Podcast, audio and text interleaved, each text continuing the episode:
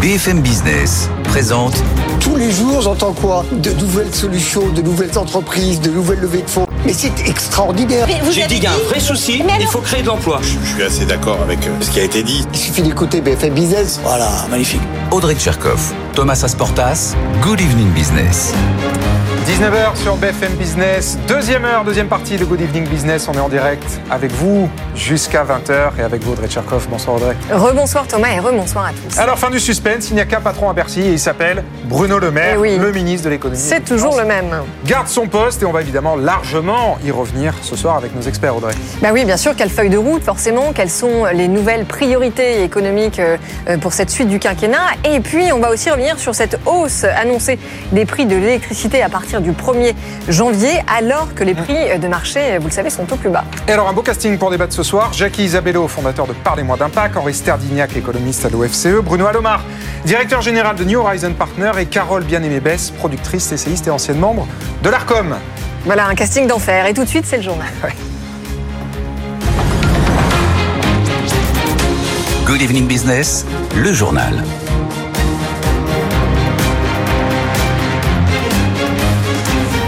Et on commence donc avec le remaniement et cette nouvelle qui était très attendue, le maintien de Bruno Le Maire à Bercy. Emmanuel Macron et Gabriel Attal ont fait le choix de la continuité, de la stabilité au ministère de l'économie.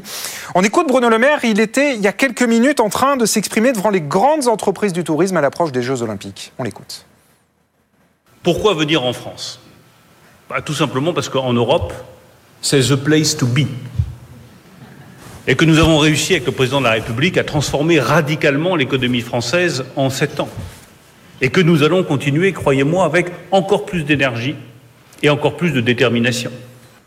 Voilà, Bercy, c'est the place to be pour Bruno Le Maire et le gouvernement sera officiellement annoncé à 19h30. En attendant, on parle maintenant d'aérien avec les chiffres très attendus de livraison d'avions d'Airbus en 2023. Bonsoir Jean-Baptiste Huette.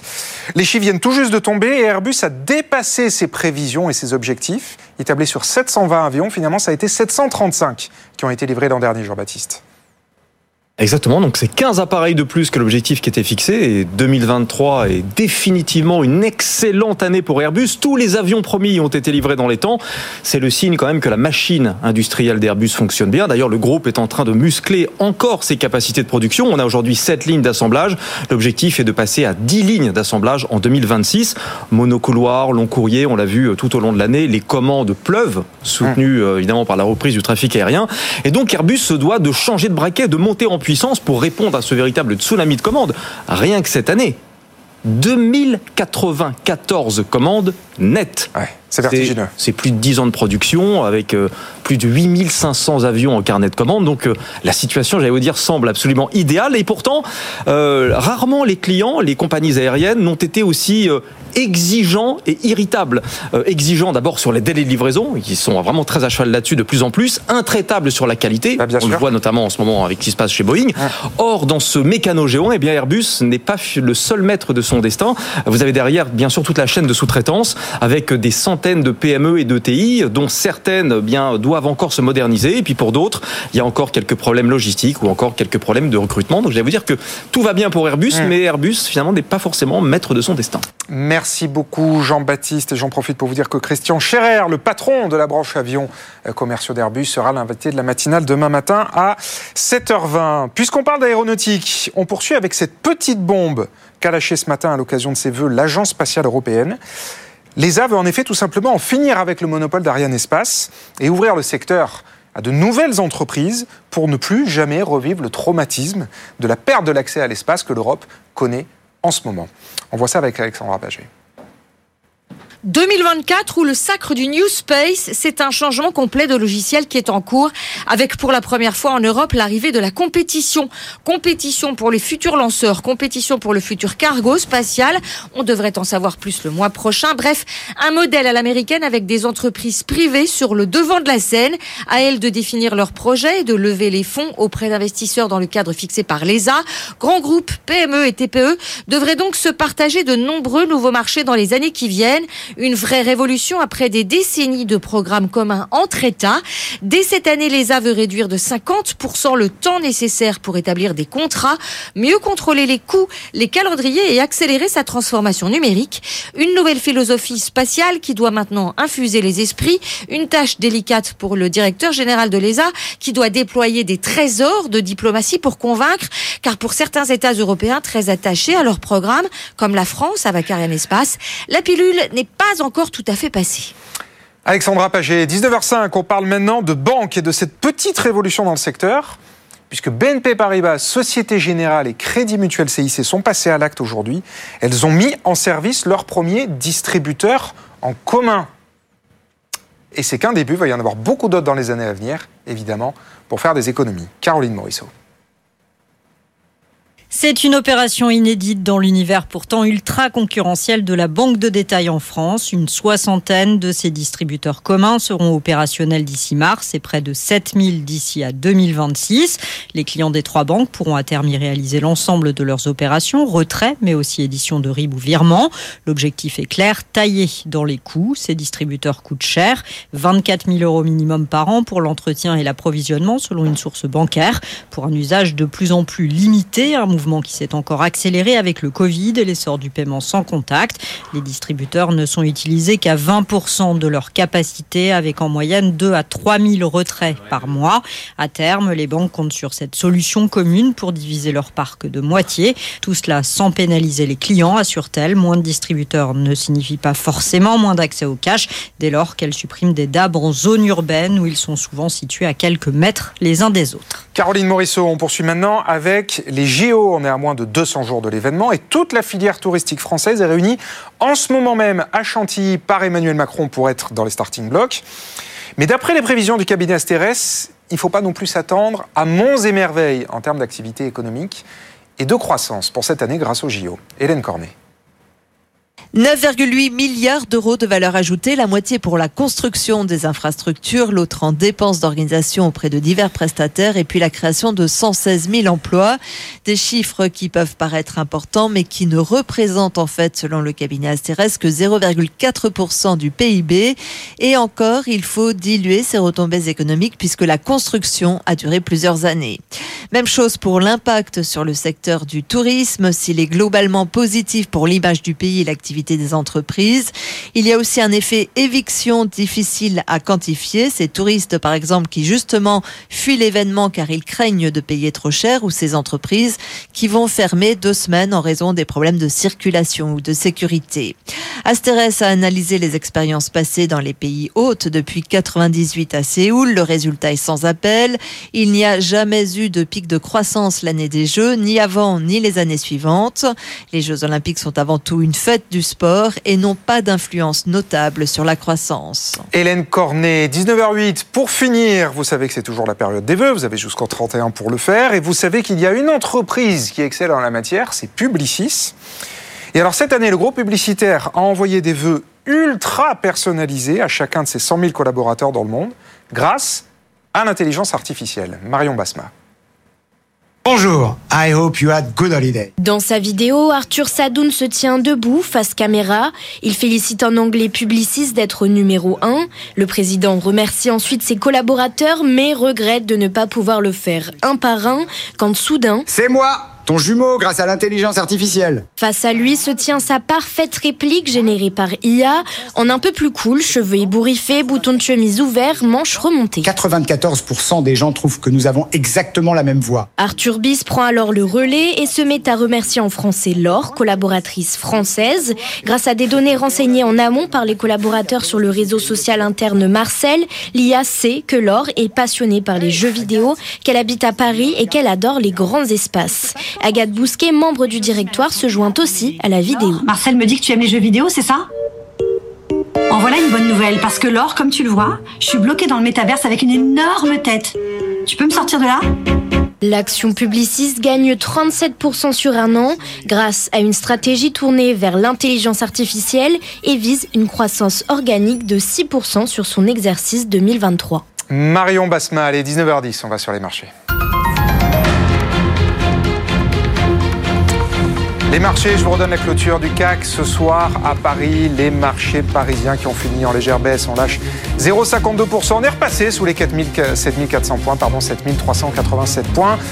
Bonsoir Étienne. Bonsoir Comment Thomas. ça se passe à Wall Street bah, C'est du rouge également euh, du côté des trois indices américains avec un indice Dow Jones qui cède 0,3%, qui redescend sous les 37 600, 4760 points pour le S&P 500 qui perd 0,5% comme à Paris. Petite pression baissière avec une inflation aux États-Unis qui était très attendue, qui a été publiée euh, tout à l'heure et qui est ressortie légèrement au-dessus des attentes. Et comme toujours, le marché anticipe beaucoup. Hein. Donc euh, là, on assiste à une petite baisse sur les indices américains, 3,9% d'inflation au mois de décembre sur un an, alors que le consensus attendait 3,8%. Mais l'événement aujourd'hui à Wall Street, c'est le fait que Microsoft soit passé pendant quelques minutes devant Apple. Première capitalisation mondiale, donc euh, tout à l'heure euh, Microsoft avec un peu plus de 2700 milliards de valorisation boursière. Alors c'est pas la première fois. Hein. Il faut remonter à fin 2021 pour euh, voir Microsoft euh, devant Apple. Alors depuis, Apple est, repassé devant, donc euh, il faudra suivre cette course jusqu'à ce soir 22 h Mais en tout cas, ça montre bien la dynamique exceptionnelle hein, de Microsoft avec euh, l'intelligence artificielle, avec le cloud, les jeux vidéo. Enfin, vous avez un groupe qui est présent partout, alors que dans le même temps, pour Apple, c'est un peu plus compliqué avec des ventes d'iPhone hein, qui, qui sont un petit peu à, à la traîne et donc Microsoft qui s'en sort très bien ces, ces derniers mois. Bon, effectivement, c'est un petit événement quand même, Microsoft qui repasse devant Apple. Merci beaucoup Étienne. 19h11, l'autre événement de la journée, évidemment, c'est le remaniement. On en parle avec Audrey Tcherkov et tous nos experts en direct jusqu'à 20h. À tout de suite. BFM Business présente Good Evening Business, les experts du soir. 19h15 sur BFM Business, nos experts sont là pour parler évidemment et décrypter le remaniement. Jacques Isabello, bonsoir. Bonsoir, tous mes voeux à tout le monde. Euh, oui, merci à vous aussi, fondateur de Parlez-moi d'impact, Henri Sterdignac, économiste à l'EFCE. Bonsoir. Bonsoir. cher Henri. Carole Bien-Aimée, ben, c'est une première. Bienvenue. Bonsoir. Essayiste, euh, productrice et ancien membre de l'ARCOM. Et puis Bruno Alomar, directeur général de New Horizon Partner. On le dit comme ça Très bien. Bon. Notre conseil des ministres à nous. Oui, voilà, voilà, c'est ça, exactement. Alors justement, euh, Bercy était en ébullition. Euh, ça y est, la décision est tombée. Bruno Le Maire est confirmé. Est-ce que vous saluez ou pas la nouvelle qui se lance? Allez, Henri. On peut pas dire que c'est une nouvelle puisqu'il reste. Donc c'est pas. Voilà. Bah, pas- euh, non, pas une mais la porte de sortie, en tout cas, a été trouvée pour Emmanuel Macron, euh, sachant que Bruno Le Maire a quand même des velléités d'indépendance. Il aurait pu en profiter Oui, mais euh, pour s'en séparer. ce qui est important, disons, pour l'économie, c'est on garde Bruno Le Maire, on garde bon, la, même, euh, la même tendance euh, économique avec euh, l'idée euh, d'un côté, ben, il faut absolument euh, réduire ce déficit public de euh, 4,8% à euh, 3% dans 4 ans, ce qui veut dire que chaque année, il va falloir qu'il trouve 14 milliards euh, d'économie ou d'augmentation d'impôts. C'est l'idée qu'il faut une politique pro-entreprise et c'est l'idée que il faut remettre en cause progressivement le modèle social. Donc, euh, il n'y a pas de changement. Moi, je commencer est-ce que vous auriez aimé justement qu'il y ait alors euh, Pour- enfin, changer, euh, c'est une vraie info. Euh, Isabello. c'est une vraie info parce que les Allemands nous ont longtemps reproché de ne pas avoir de continuité euh, à ce à ce ministère. On voit bien, par exemple, que le ministère de l'Éducation nationale, qui fait partie, comme le ministère de l'économie, de ces grands ministères régaliens où il faut donner l'impression quand même que la baraque est tenue. Eh bien là, euh, depuis sept ans, euh, on a un ministre, alors qu'on aime ou qu'on n'aime pas, mais pour les marchés, euh, pour nos partenaires européens, pour nos homologues ministres des Finances, que Bruno Le Maire continue d'être leur interlocuteur dans une période quand même extrêmement compliquée où l'environnement international a eu un poids extrêmement important euh, sur l'inflation, sur les finances publiques, etc., etc. Voilà, euh, Bruno Le Maire continue. Ce qui est intéressant de voir, c'est est-ce qu'il ne sera pas Premier ministre bis Euh, Jean Castex, vous savez, avait cette formule, il avait parlé, vous vous rappelez, de matamorisme avec son superbe accent. Est-ce que Vous les grands mal, ouais. ministères et les grands ministres qui ont été reconduits, on parle de Bruno Le Maire, Monsieur Lecornu et puis de Monsieur Darmanin, est-ce que ces ministres ne feront pas preuve de matamorisme en disant moi je ne suis pas sous la tutelle de, de Gabriel Attal Ouais, c'était je un peu suis- ça, hein. Voilà. Un peu ça. Donc c'est peut-être ça la- l'analyse politique in- intéressante, mais voilà. Mais après, comme l'a dit Henri, et là je suis d'accord avec lui, eh ben, il a des gros dossiers à gérer et on l'attend. Oui, mais juste, pardon, parce que c'est 12 milliards, alors 14 en effet, mais euh, 2023, on a passé l'année à dire qu'il fallait trouver 12 milliards d'euros. Il n'y a pas eu le début euh, d'une idée qui a émané, en tout cas, de la part de Bercy. On a aujourd'hui une dette qui est équivalente à 100, euh, 111%. 111% du PIB. Et donc, on confirme les personnes qui ont creusé le trou euh, au même poste pour trouver des solutions. Vous avez une autre solution? Eh ben, je pose la question à Bruno Alomar. Est-ce que c'était ce qu'il fallait faire? Euh, bah, le, le principal DRH de France et sans doute le plus mauvais, c'est le président de la République. Donc, euh, je ne vais pas me mettre à sa place. Euh, euh, ce qui- c'est ce qu'il fallait faire. Je vous rappelle que le, le ministre euh, Pierre Moscovici, qui s'est illustré euh, euh, il y a pas il y a quelques jours sur Premier président de la Cour des euh, comptes. premier président de la Cour des comptes, Ouais. avait été nommé, ce qui avait fait hurler de rire tout le monde à Bruxelles euh, euh, pour garder le pacte de stabilité et de croissance dans la commission précédente. Donc euh, voilà, Euh, pour une fois c'est une drôle d'émission, pour une fois je suis plutôt d'accord avec Monsieur Sterdignac, je pense Ah que oui, ça va rien changer parce que je pense que tout le monde a compris que le ministre des Finances euh, euh, le ministre des Affaires étrangères, le ministre de l'Intérieur, je vais pas tous les faire hein, parce que Hum. je voudrais pas lasser personne, il a un nom et un seul, il s'appelle Emmanuel Macron. Et de temps en temps, il s'adresse à quelqu'un qui s'appelle euh, Alexis Collère, qui, euh, euh, comme, Monsieur ouais. Moulin, qui va devenir directeur de cabinet de, de, de Monsieur Gabriel Attal, Attal. vient euh, du Trésor. Euh, tout ça, c'est voilà. Et dernière chose, étant moi-même un ancien haut fonctionnaire de Bercy, je ne comment dire, je ne valide pas euh, nécessairement votre expression. euh, la baraque Laquelle? est tenue à Bercy. Je la De Jackie. Isabello. Ah oui, c'est t'es pas la mienne. hein. Ah, pardon. C'est ce que Ah disent non. les, pardon. Et non, et c'est ce que disent que les étrangers. Pour le coup, vous voyez les unes à l'étranger, mais britanniques, allemandes. Mais Mais par justement, le- l'économie est tenue. Mais par contre, et juste pour, avant de, de, de- Non, de céder la parole, il est, il est tout à fait vrai, et là je suis tout à fait d'accord, il est tout à fait vrai que euh, longtemps à Bruxelles, on s'est beaucoup agacé du fait que, alors que Wolfgang Schauble, par exemple, Dieu et son âme, il est mort il n'y a pas Oui. très longtemps, avait été, je crois, 15, 16 ou 17 ans, pas loin de ça, le, la personne qui tenait les temps. questions économiques pour l'Allemagne, euh, le ministre des Finances, de l'économie et des Finances français changeait très souvent. Donc l'idée de continuité est pas, est pas mauvaise, mais encore une fois, il y a Emmanuel Macron, ça suffit. Oui, non, mais alors justement, voilà, parce que je rebondis sur, euh, sur cette idée. Euh, Carole Bien-Aimée, est-ce que vous êtes d'accord avec Bruno Alomar pour dire que le nouveau gouvernement qui est annoncé, qui est en train d'être annoncé, c'est le gouvernement Emmanuel Macron et c'est pas le, nouveau gouvernement Gabriel Attal Alors, moi, je serais peut-être plus nuancée. Ce que ce qu'on peut dire concernant euh, Bruno Le Maire, ce qui est intéressant, c'est que finalement, on l'a annoncé souvent partant. Donc, euh, vous vous souvenez, à un moment donné, on le voyait au FMI, on l'a vu aussi en, en- en porte-drapeau euh, pour les élections européennes, ce qu'il a refusé de, de faire. Je crois que le président de la République lui avait demandé. Et, euh, mais depuis lundi, on a bien compris qu'en fait, il ne bougerait pas. Enfin, je ne sais pas si vous avez en tête euh, sa cérémonie de vœux.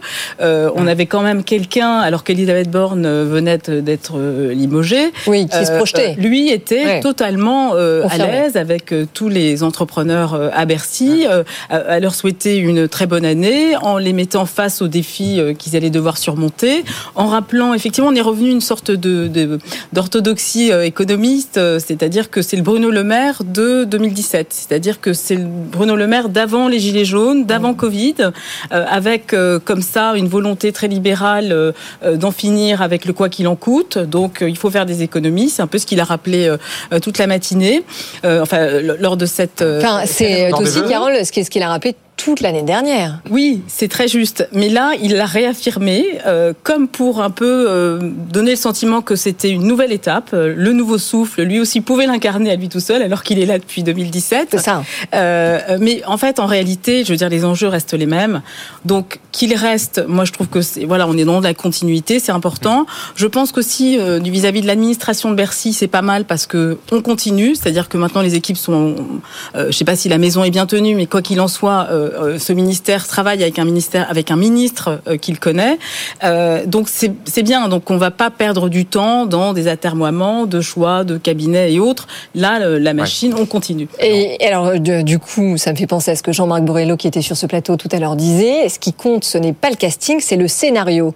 Euh, alors, est-ce qu'on se dit que finalement, peu importe les nominations, ce qui compte, ça va être les feuilles de route? Oui, bah ça, c'est, on, on sait Jacques que c'est le président de la République euh, qui les, qui les a, euh, qui les a fixés. Le, le scénario en matière économique, on a quand même des paramètres du scénario qui sont assez connus par tout le monde et qui sont, euh, qui sont installés. Euh, Bruno Le Maire, c'est intéressant parce que rappelons-nous quand même, et, et vous avez été Bruno fonctionnaire à Bercy, c'est pas un financier, c'est un littéraire. à Normal Sup, il n'a pas appris à compter. Vous voulez dire que ça explique le déficit public Ça se Mais c'est un homme politique. C'est un, un homme politique. On parle de Rachida Dati à la culture.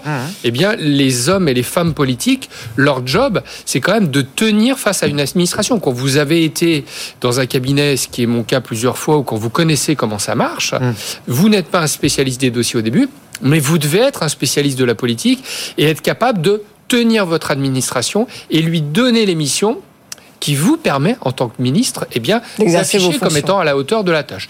Et j'ai plein de fois pas du tout été d'accord avec le maire sur, sur plein de dossiers. Mais sur ce qu'on a dit, il est macroniste. Emmanuel Macron vous dit que la France n'a pas de culture. Et le 31 décembre, au soir, avant que vous évitiez de manger des huîtres pour être en forme, ben, vous l'avez entendu vous dire que la France avait une culture. Bruno Le Maire, il fait exactement ça. Moi, le dernier dossier que j'ai géré maintenant, il y a, il y a, il y a, il y a plus de trucs, c'était sur le, sur le Black Friday. Il vous dit, on ne remettra pas en cause le Black Friday. On pousse pendant trois jours et trois jours après, il le remet en question sans état d'âme. Vous voyez Donc il est dans son expression du pouvoir politique, il est complètement, euh, complètement Oui, mais vous, vous me parlez Et, euh, du macronisme, bien, mais le euh, macronisme, euh, en réalité, c'est euh, l'exercice du pouvoir beaucoup plus que l'application d'une doctrine. Enfin, on n'a pas, on n'a plus de doctrine politique depuis sept ans, Henri. Bah, je sais pas. Je sais pas, il y a une doctrine. Enfin, une en, euh, tout cas, c'est le, qui- dépassement politique. Quoi? Il y a une doctrine qui est tout à fait claire, qui est que la France doit, euh, grosso modo, euh, progressivement se caler sur les pays euh, libéraux. euh, euh, réduire Oui, mais c'est ni à gauche ni à droite. ré- réduire son, son, son modèle social, réduire euh, le droit du travail et puis euh, aider massivement euh, ces entreprises. C'est, c'est une position. Il doit, la France doit euh, être plus européenne. Et voilà, c'est une position, euh, c'est une position qu'il incarne que, que les que, que euh, Bruno Le Maire incarne, que toute l'administration euh, de Bercy incarne. Voilà, il n'y a pas beaucoup de, il a pas beaucoup de, de marge de manœuvre. Et Monsieur, je sais plus comment on l'appelle, le Monsieur Attal, là, bah, il est là. Gabriel Attal, en effet, nouveau Attal, Premier il est ministre. là uniquement- ministre. Et Gabriel Attal, il est là uniquement pour amuser la galerie, parce que on s'est dit, voilà, face à Bardella, il fallait quelqu'un qui a un peu le, le même look, donc voilà. Enfin, amuser la galerie, pardon, mais, il arrive sur la face mais, nord du dire, quinquennat sur- avec une sur- majorité fracturée et abîmée. Il a quand même une responsabilité sur les épaules colossale. Oui, mais euh, je veux dire du point de vue euh, du point de vue politique, il a aucun, il a aucune originalité par Bah, rapport, attendez, il par vient rapport d'arriver. à, à Macron. Et donc la seule chose qu'il va d'après euh, ce que les d'après ce que ce qui semble d'après les, euh, les les nouveaux ministres, c'est euh, d'essayer de gagner une majorité en euh, réussissant Là, en tout cas, à c'est, euh, un débaucher rapprochement à des droite. républicains. Parce que tous les ministres de gauche quasiment ont sauté. Carole, euh, on se retrouve avec euh, un, un gouvernement euh, plutôt à droite. Oui, libéral. C'est-à-dire qu'on assume maintenant d'être totalement libéral et avec en tête effectivement les élections de juin européennes en se disant que bah, il va falloir effectivement affronter Jordan Bardella qui fait maintenant beaucoup plus de peur que Marine Le Pen et que Gabriel Attal pourra sera en mesure de, de, de l'affronter. C'est un pari, mais c'est vrai qu'il y a quand même quelques défis d'ici là, et je pense qu'il faudra les surmonter. Et concernant euh, son autorité, je pense que, alors effectivement, on a bien vu hein, depuis ces derniers jours euh, que euh, Bruno Le Maire euh, se, voilà, s'affiche en photo avec lui, la main sur l'épaule, en Oui. tutoyant, alors qu'il vous voit tout le monde, et sauf Ah, paternaliste. Premier ministre. Photo prise à Donc, l'université d'été du Médef. Exactement. Ah. Donc on est vraiment dans une espèce de euh, voilà, on se positionne pour montrer que finalement on a le canal direct avec le président de la République et qu'on n'est pas forcément subordonné au Premier ministre. Mais moi je pense qu'il il va pouvoir s'affirmer. Souvenez-vous de, de Laurent Fabius face à Pierre Jox ou autre. Il a quand même réussi à s'affirmer. Il avait peut-être trois Lui, ans de c'est lui, moi, c'est euh, moi. Lui c'est lui, moi c'est moi. Euh, et et, euh, donc ça va être intéressant. C'est, votre analyse, Bruno Alomar, notamment sur les européennes Je sais pas, on parle d'Attal ou on parle de Le Maire Parce que si on parle de Le Maire, j'ai un peu de mal à considérer que c'est un libéral, alors qu'on a fait le saut de dépenses publiques rapportées au PIB le plus grand qu'on ait fait depuis euh, 80 ans. Alors que jamais depuis toujours ou presque. Oui, mais En face à une crise bien- économique aussi la plus grave depuis. euh, depuis mais, depuis, mais ouais, c'est possible. 80 ans, mais ouais. mais c'est possible. J'ai pas dit d'ailleurs que c'était pas bien de pas être libéral. Ce que je dis simplement, c'est que si on mesure le fait de ne pas être libéral au fait de faire de la dépense publique, Monsieur le Maire, qu'on aime ou qu'on n'aime pas, c'est tout sauf un libéral. Si on considère, si on considère, laissez-moi terminer s'il vous plaît, si on considère qu'avoir un État qui est présent comme il a jamais été dans nos vies, dans nos décisions, comme investisseur, comme consommateur, etc., etc., c'est un symptôme de non-libéralisme. Alors, Monsieur le Maire, c'est un non-libéral absolu. Et il faut ne pas franchir, j'en terminerai là, le périphérique français pour croire que Monsieur le Maire est considéré comme autre chose à l'Union européenne que comme un socialiste. C'est comme je- ça qu'il est considéré. Moi, je suis d'accord avec, évident. euh, je suis d'accord avec, euh, avec Bruno.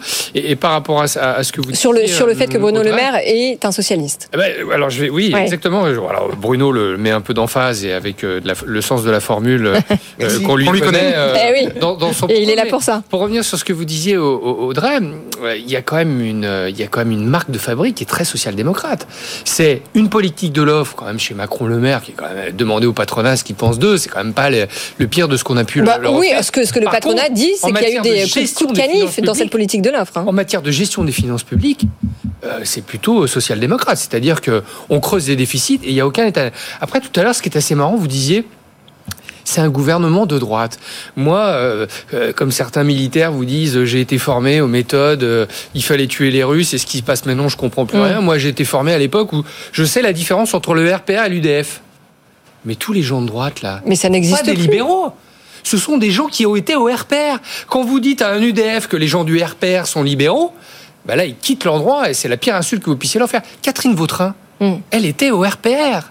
Je veux dire, le cornu, il a été formé Vautrin au travail, hein. plutôt au RPR. Ouais. Potentiellement. Euh, Darmanin, c'est- plutôt un, RPR. Bon, le maire, il a tellement changé d'avis politiquement qu'on ne sait plus trop ce qu'il est, si ce n'est d'être un excellent, un excellent politique. Donc, c'est une droite qui est plutôt une droite souverainiste qui va contrarier les ambitions du Rassemblement national, mais pour ce qui est d'une politique libérale, eh bien, ce ne sont pas les meilleurs amis d'Alain Madelin, par exemple. Ce qu'on appelle, ce qu'on appelle malheureusement en France dans le débat dans le débat libéral, c'est en fait des gens qui sont néolibéraux. Évidemment, ça n'a rien à voir avec le libéralisme au sens euh, philosophique, etc. Les néolibéraux, c'est des gens qui pensent que euh, l'État doit être au service des entreprises, aider les entreprises, et c'est ça qu'en France, sans on appelle néolibéral, pas- qui n'a rien à voir Allez, effectivement on marque avec une pause, c'est 19h30. On poursuit le débat on après. appelle Oui, oui, oui, on va vous donne aussi la nouvelle composition du gouvernement. Elle va être officielle, annoncée d'un instant à l'autre par Alexis Collère. À tout de suite.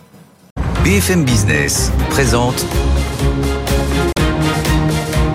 Good Evening Business, les experts du soir. 19h35 sur BFM Business. Euh, on a continué le débat pendant la pause. Vous l'imaginez bien, euh, la nouvelle composition du gouvernement va être annoncée d'une seconde à l'autre. On en parle avec Jacques Isabello, Henri Sterdignac, Bruno Alomar et Carole Bien-Aimée.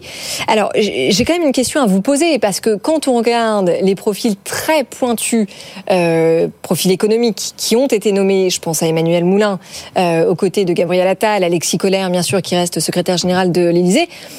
Est-ce que euh, on se dit que c'est le Trésor qui dirige le pays et est-ce qu'on se dit surtout euh, que c'est une bonne idée? Mais Bruno rien, mais rien de nouveau sous le soleil. Euh, euh, euh, Lévy disait la France, elle a, elle a une constitution administrative, une constitution politique. C'est comme ça que ça fonctionne. Il y a des politiques, parfois ont été des technocrates, mais pas toujours. Euh, et, et puis ces gens, pour travailler, ils ont besoin d'une machine qui s'appelle la machine État.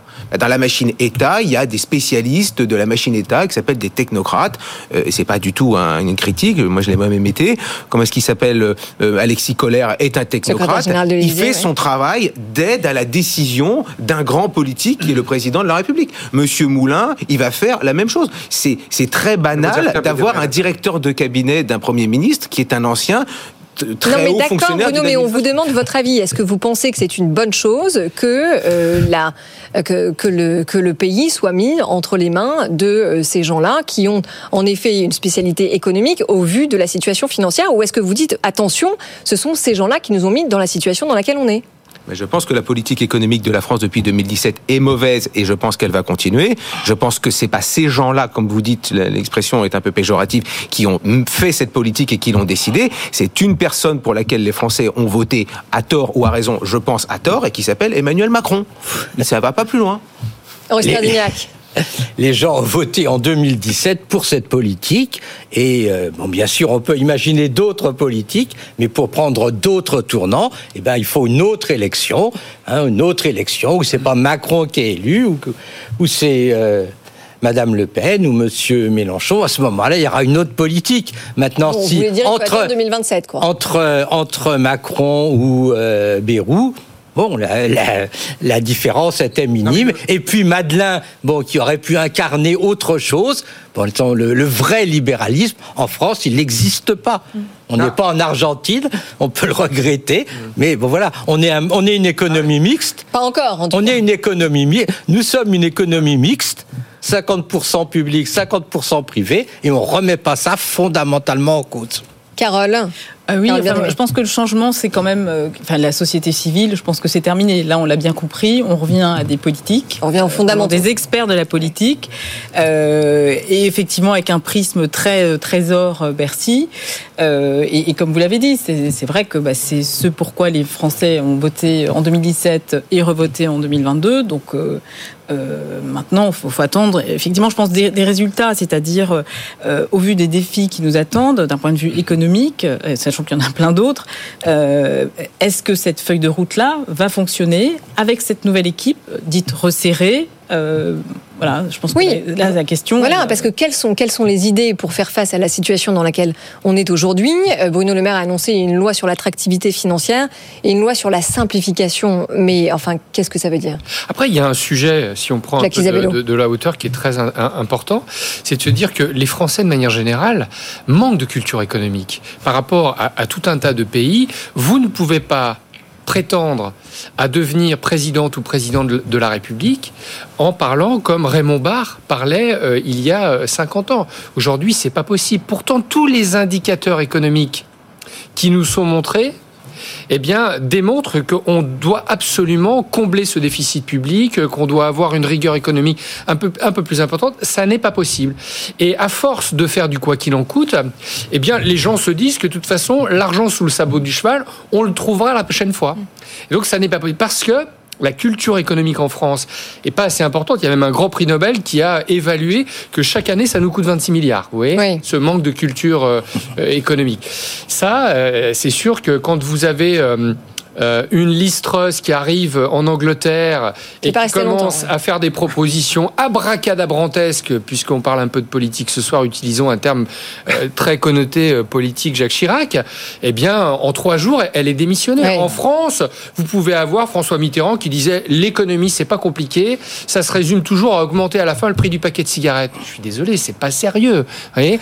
Non, mais on dit plus ça Vous aujourd'hui. Jacques. caricaturez, Ouais, vous caricaturez et vous je oubliez. caricature- Je caricature pas du tout. euh, Vous la oubliez que nous sommes une économie mixte. 83, Vous euh. oubliez que nous sommes une économie mixte, qu'effectivement, C'est quand même un point important. effectivement, le, pa- Attendez. le Pour patronat. pour terminer, de dire que les Français, euh, eh bien, euh, n'ont pas suffisamment fait d'économie et quand on maîtrise pas l'ensemble des paramètres, ce qu'on peut pas dire quand on fait une campagne politique, eh bien derrière c'est difficile d'expliquer pourquoi ici ou là il faut faire des efforts. Alors justement, est-ce qu'on peut expliquer ce soir ensemble aux Français ce que Bruno Le Maire veut dire quand il parle d'une loi sur l'attractivité financière Henri Sterdignac.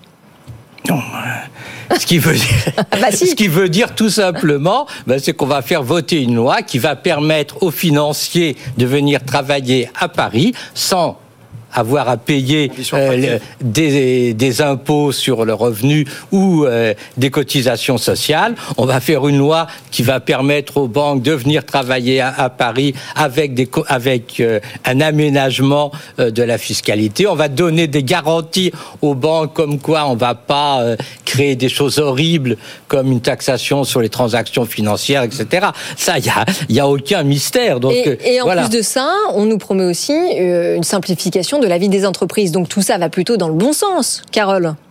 Oui, ça va toujours dans le bon sens, mais c'est vrai qu'après, c'est comment on met en place euh, ces politiques et comment on déroule. C'est-à-dire que ce discours, on l'a déjà entendu, de simplification, de Oui. d'attractivité. C'est enfin, ce qu'on entend depuis 2017. Donc maintenant, qu'est-ce qu'on fait pour mettre concrètement les choses en place et, fait- et effectivement alléger euh, la vie euh, des entrepreneurs français? Euh, On n'a pas vu lundi au vœu que on annonçait euh, des réformes Voilà. importantes de simplification. Voilà, je voulais On leur a parlé d'efforts, on leur a dit euh, attention, euh, vous allez devoir faire de nombreux efforts. euh, euh, la période qui s'annonce s'annonce dure, euh, ça va être difficile. C'est ce qu'il leur a dit. Il leur a pas parlé de simplification ni d'attractivité. Oui, alors on a parlé assez rapidement, mais je voulais rebondir sur ce que vous dites. C'est-à-dire qu'effectivement, on a l'impression que la politique économique est menée depuis 7 ans maintenant est un peu à court de nouvelles idées. C'est-à-dire qu'effectivement, là, tous les ans, c'est un peu la keynote de Bruno Le Maire, quelque part. Et tous les ans, il vient avec une ou deux annonces. Bon, là, force est de constater que ça n'a pas, euh, voilà, il a pas renversé la table, quoi. Mais, mais... Non, on a l'impression là que maintenant, le, le- que ce soit Bruno Le Maire ou tout le gouvernement, il, il manque un peu ce, ce- ce qu'ils avaient au début, en 2017, quand ils sont arrivés, où ils ont Il a- changé les choses, quoi. Là, on voit Macron pas a fait- qu'ils veulent changer. Macron a fait son programme, c'est ça le problème. Il s'est présenté avec un programme en 2017, suppression de, de, de l'impôt sur les grandes fortunes, baisse du taux de l'IS, etc. Il l'a fait. Maintenant, évidemment, ben voilà, il gère. Bruno Alomar enfin, pardon, mais j'ai pas l'impression que grand chose ait changé en 2017 par rapport à la deuxième partie du quinquennat de François Hollande. La première partie du quinquennat de François Hollande, avec Emmanuel Macron, secrétaire général adjoint à l'Élysée, c'était euh, augmenter les impôts. Il avait dit c'est Cuba sans le soleil, etc., etc. Et puis un peu, au bout d'un certain temps, le président de la République François Hollande a Oui. décidé de faire une politique de l'offre. Oui, Il y a eu la loi El Khomri, etc., dont on a dit d'ailleurs que le président actuel aurait bien voulu qu'elle s'appelât loi Macron, etc. Bon, peu importe. C'est vrai. Il y a un Non, change- un peu l'antichambre de, il y a eu, il y a- 2017, il y a- il y a eu, il y a eu un, un changement général euh, euh, de, de- économique euh, euh, euh, sous, François Hollande, qui a été un peu poursuivi un peu accentué à certains égards sur le, par exemple la question du droit du travail sous euh, Emmanuel Macron, mais absolument rien n'a changé. La France reste droguée à la finance publique. La France a toujours le niveau d'impôt le plus élevé du monde derrière le Danemark. La France a toujours des collectivités territoriales euh, en veux-tu en voilà absolument partout. La France reste engagée dans la construction européenne et continue de faire semblant qu'elle va respecter le pacte de stabilité et de croissance alors qu'elle ne respecte pas. Enfin, je veux dire, il y a rien de- Donc, donc, donc, Bruno il y a rien de Alomar, nouveau. c'est le, c'est le suicide collectif, là. Mais c'est la, pour- c'est la Ah poursuite. C'est- la poursuite. La- mais c'est- mais c'est la poursuite, ainsi que l'a dit M. Sterdignac, il a raison, d'une politique pour laquelle les Français ont voté en 2017. C'est un peuple libre et ils ont revoté pour ça en 2022. Juste une dernière chose aussi, ce que je trouve intéressant euh, sur, sur cette idée, euh, il y a euh, peut-être deux, deux- deux- deux choses. Euh, c'est pas parce que il y a beaucoup de gens qui viennent de Bercy et notamment du Trésor, dans les trois quatre personnes qui dirigent la France, que euh, ces personnes, ils ne pensent que économie. Euh, et puis le, le cabinet du, du, du, président de la République, le secrétaire général du président de la République ou le cabinet du Premier ministre, il y a des gens qui viennent de toutes les administrations, le Quai d'Orsay, etc. Pour, enfin, on fait pas que de l'économie. Ça c'est la première, la première réaction et euh, réponse. Et par ailleurs, moi je vois aussi dans tout ça une forme, d'aveu de faiblesse parce que euh, justement la chose dont on disait, alors là-dessus c'est un crack, alors il y avait un- cette idée de Mozart de la finance, c'est l'économie. Vous parlez de qui, là, pardon, d'Emmanuel Macron Je parlais d'Emmanuel Ouais, Macron. ouais, ouais. Euh, et donc c'était logique d'avoir plein de gens qui avaient fait de l'économie, qui venaient de Bercy, etc. etc. Bah, le bilan, il est quand même très très très très moyen. Il n'a pas décidé le président de la République de dire bon bah finalement l'économie, je suis pas si bon que ça, on va faire autre chose. Il persévère, il persévère dans l'être. Je sais pas où ça veut nous amener en 2027. On a, on a quand même des chiffres, pardon, euh, qui, sont, qui sont têtus, qui disent qu'on est le pays le plus attractif d'Europe, qui disent qu'on a une croissance en moyenne meilleure que les autres en Europe, qui disent qu'on a eu une inflation en moyenne pendant un certain temps meilleure que les autres. Il y a quand même des indicateurs qui Oui, vont dans son une sens. soutenabilité de la dette aussi. Oui, et vous clair. qui est là. Je dis pas que dans l'absolu c'est parfait, mais que l'économie c'est une compétition, on se compare toujours aux autres. Bien sûr. Et au sein de l'Europe, enfin euh, encore une fois, on revient sur ce que disent aussi les étrangers, hein, en sortant de la France. Oui. Ce que vous faites régulièrement, les Britanniques, les Allemands nous envient aujourd'hui. Non, pas du tout. Les Britanniques et les Non, Allemands. enfin, non. en tout cas, la presse. la presse. Non, On n'arrivera pas à vous faire voir la, la vie en rose, hein, Bruno Alomar. Non, non, non, mais il y a un certain nombre d'indicateurs. Moi, je, les indicateurs Le que vous chômage, avez, le chômage les indicateurs, ben, euh, moi, je reviens du Royaume-Uni, j'y étais hier, le chômage doit être de 4%, il est de 7, ça correspond à des choix, à des C'est choix, plus l'Europe, c'est plus ça, l'Europe. ça, dé- Ça corre- compte plus. ça correspond à des choix de société qui sont différents. Ah oui, en. Allemagne, on a 65% d'aide publique le jour où il faudra restructurer la, la, la zone euro, ils s'asserront et diront c'est nous qui décidons parce que vous, les Français, vous êtes à 110, vous avez rien à dire. Euh, on, paye, on, on, paye en France les impôts les plus Alors, élevés avec, non, avec le Danemark. Donc, je suis d'accord avec vous. Il y a des sujets sur lesquels la France, l'attractivité, c'est tout à fait vrai. Il y a des sujets sur lesquels la France euh, fait bien. Et d'ailleurs, il y a même des choses qui ont été bien faites à ce titre-là par l'actuel gouvernement et par, euh, et par le, le, le, le gouvernement, les gouvernements Macron. Et et pas dans de ce gouvernement qui Jacques Isabello. comme vous le disiez tout à l'heure, si Macron allait jusqu'au bout de la démarche, eh bien, il adopterait ce qui n'a jamais été un problème pour les gens de droite, c'est d'assumer la rigueur budgétaire. Je veux Oui, dire, oui, Jacques oui. Chirac a Mais quand même est-ce que pas c'est ça, été d'ailleurs, le- qui a quand même pas été le, le- le plus grand gardien des finances publiques. Eh bien, euh, s'est fait élire sur un programme de gauche avec la fracture fiscale, Hum. et ensuite, il a mis en place quand même des mesures qui étaient des mesures économiques qui devaient être Alors, Alexis par Colère, pardon, je vous interromps. Alexis Colère arrive euh, dans la cour intérieure euh, de l'Élysée cette fois, parce qu'on se souvient que Gabriel Attal avait été transit froid. Donc, on n'a pas reproduit l'erreur pour lui et il annonce la composition du nouveau gouvernement. On l'écoute tout de Gabriel suite. Attal, on l'écoute. Bonsoir mesdames. Alexis Colère. Bonsoir messieurs. Bonne année à toutes et à tous. peut un peu de son Sur la proposition du Premier ministre, chargé de la planification écologique et énergétique, le président de la République a nommé Monsieur Bruno Le Maire, ministre de l'économie, des finances et de la souveraineté industrielle et numérique. Monsieur Gérald Darmanin, ministre de l'Intérieur et des Outre-mer. Madame Catherine Vautrin, ministre du Travail, de la Santé et des Solidarités. Madame Amélie Oudéa Castera, ministre de l'Éducation nationale, de la Jeunesse, des Sports et des Jeux olympiques et paralympiques. Monsieur Marc Fesneau, ministre de l'Agriculture et de la Souveraineté alimentaire. Madame Rachida Dati, ministre de la Culture. Monsieur Sébastien Lecornu, ministre des Armées. Monsieur Éric Dupont-Moretti, garde des Sceaux, ministre de la Justice. Monsieur Stéphane Séjourné, ministre de l'Europe et des Affaires étrangères.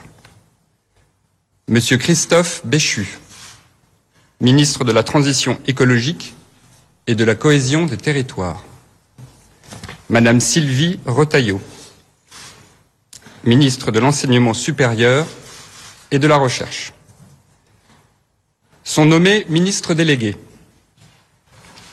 auprès du Premier ministre Madame Priska Thévenot, chargée du renouveau démocratique, porte-parole du gouvernement. Madame Marie Lebec, chargée des relations avec le Parlement. Madame Aurore Berger, chargée de l'égalité entre les femmes et les hommes et de la lutte contre les discriminations. Le président de la République réunira l'ensemble des membres du gouvernement pour un conseil des ministres qui se tiendra demain, vendredi 12 janvier, à 11h. Voilà donc l'annonce du gouvernement. L'annonce du gouvernement de Gabriel Attal, en tout cas des ministres et des ministres délégués rattachés auprès du Premier ministre. Bruno Le Maire, donc, qui est confirmé et qui reste numéro un du gouvernement. Oui. Derrière lui, Gérard Darmanin.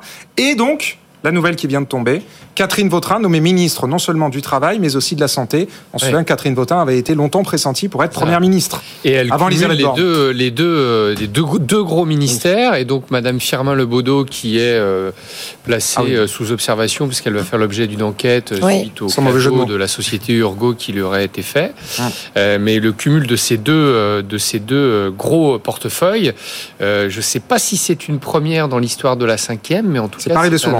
Assez fort. Et puis euh, un nom qui n'avait pas circulé puisqu'on le pressentait pour euh, peut-être euh, euh, piloter la campagne des européennes. Oui. Euh, Stéphane Séjourné. Journée, ministre de l'Europe ministre et des, Affaires, étrangères. qui est quand même un poste gigantesque. C'est un désaveu pour une femme, il n'y en a pas énormément, Bah oui. Madame Colonna, qui était quand même une spécialiste des sujets, mais qui en termes de communication, on voit bien que le ministère de la parole est important. Eh bien, c'était un désaveu euh, assez important. Alors, elle était en poste depuis un an et demi. hein. oui, mais Catherine Colonna, euh, Ouais. vous savez, c'est pas encore une fois, c'est une Chiracienne qui a géré des tas de dossiers avec Jacques Chirac, qui était quand même un, un des grands leaders de, de la droite sur ces, sur ces sujets-là.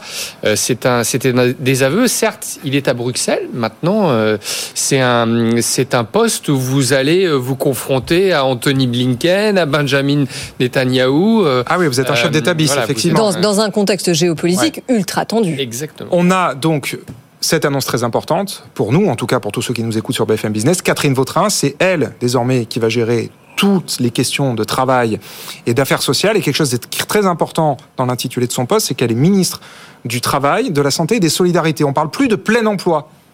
Olivier Dussopt était ministre du Travail et du plein emploi. On ne parle plus de plein emploi officiellement au C'est sein un du peu gouvernement. nul cette manie française de changer les noms des ministères. Oui, mais ça- non, non, et non, de mais c'est pas mettre anodin, des c'est pas anodin, der- derrière. hein. Je veux dire, on est ministre du travail, ok. c'est Non, pas mais au-delà- dire ministre du travail et D'accord. du plein Non, mais emploi. au-delà du titre, Henri, euh, on parle de périmètre. C'est-à-dire que. là, le périmètre, elle a le même Non, mais on périmètre. a- C'est un indicateur Elle a un- politique. elle le a un redressement périmètre énorme. productif de Montebourg, Bah. c'est un, c'est un indicateur politique, effectivement, de, de, de, de montrer où va se faire euh, l'accent. Ouais. Euh, je sais Santé pas si et Bruno Le travail, Maire ouais. avait la souveraineté industrielle. Il l'a toujours, dans- il a Dans toujours. son Oui. précédent, il Oui, l'avait il a déjà. Oui, a échappé. Et Il a numérique. A Et. Et. Et ça Ouais. change pas. Euh, Alors, le problème, c'est que les ministres chargés de l'écologie sont très loin. Oui. Voilà, il y en a pas. Il y c'est en a toujours pas- Christophe Béchu, ouais. Ouais, il y en a pas. et oui, Christ- mais qu'est-ce que Christophe Béchu? C'est pas grand-chose, Uh-huh. honnêtement. Donc c'est, ben oui, il faut, faut quand même le dire. Je veux dire, le poids de Christophe Béchu n'est pas celui que devrait avoir un ministre de la transition écologique, Oui, mais- qui devrait être beaucoup plus. Mais s'il faisait une mauvaise séquence comme Catherine Colonna, il ne sortirait pas pour autant parce qu'il y a des accords avec les partenaires qui sont Édouard Philippe ou François Bayrou. Et en termes de politique, c'est extrêmement important. François Hollande c'est vautré sur quoi? Parce que Martine Aubry a signé un accord avec ses ennemis et les écologistes juste avant de démarrer son quinquennat. Et donc les frondeurs qui ont pourri le quinquennat de François Hollande, qui auraient pu faire une politique économique beaucoup plus de droite que, eh bien, parce qu'il y a eu un accord politique. Les accords politiques sont extrêmement Mais donc, ce que vous dites, Jackie- je, je dirais le à la contraire. puissance de son C'est accord tout à fait le contraire. C'est tout à fait le contraire. On est dans une situation où la France doit absolument faire une politique de réindustrialisation et une politique de réindustrialisation écologique. C'est le point le plus important.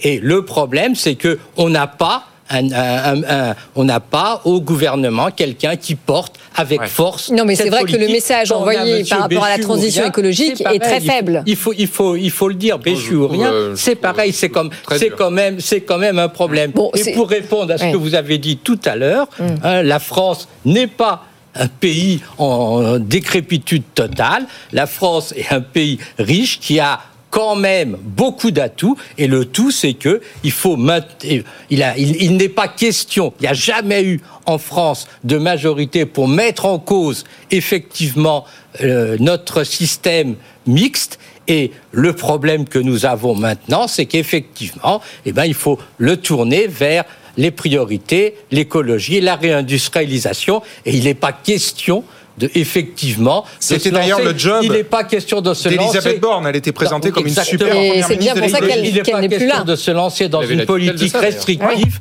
qui serait tout à fait catastrophique. Carole Bien-Aimé, votre, votre regard sur Le la mot de la fin, composition ouais, de pour ce vous. nouveau Ah, gouvernement mais alors, moi je trouve qu'effectivement, la culture, il se passe quand même quelque chose. C'est-à-dire Rachida que Dati, ouais. Rachida Dati, donc. euh. Personne ne l'avait vu venir. Ah bah non, non, non. Donc c'est la culture et toujours pas la communication. On sent que la communication et toutes les questions numériques restent à Bercy quand même. On sent qu'il y a, il y a euh, voilà, qu'il y a quand même sur la question des régulations des GAFAM et autres, euh, ça reste quand même à Bercy. Et Sans doute un peu rue de Valois, mais quand même à Bercy.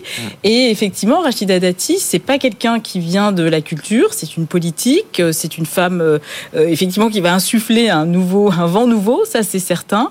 Euh, à voir. Je pense qu'il y a beaucoup de défis à relever et, et bon, c'est quelqu'un de très dynamique. Enfin, je, je Et qui connaît très bien la politique. il connaît très bien la politique. Bon, merci infiniment à tous les quatre. D'habitude, on est trois, là, on est quatre et même six. Ah, Il fallait bien ça. Il ouais. fallait bien ça, notre mini conseil des ministres à nous. Merci. Ah, donc à vous, Henri Sterdignac, Carole Bien-Aimé Bess, euh, Bruno Alomar. Jackie Isabello. Et merci à vous, Audrey, évidemment. Eh ben merci à vous Thomas. Évidemment, euh, c'est passé trop vite comme tous les soirs. La Eh bonne oui. nouvelle, quand même, c'est que le débat et l'émission euh, sont à retrouver. Ça s'affiche sur vos écrans avec le QR code. Sinon, c'est bfmbusiness.com. Et l'autre bonne nouvelle, c'est que on se retrouve demain soir. Absolument, en direct à 18h. Mais pour l'heure, on part à Las Vegas. Las Vegas, où nous attendent François Sorel, Frédéric Simotel et toutes les équipes de Tech Co pour suivre le CES depuis Las Vegas. Bonne soirée. Good Evening Alors, Business. Actu, experts, débat et interview des grands acteurs de l'économie.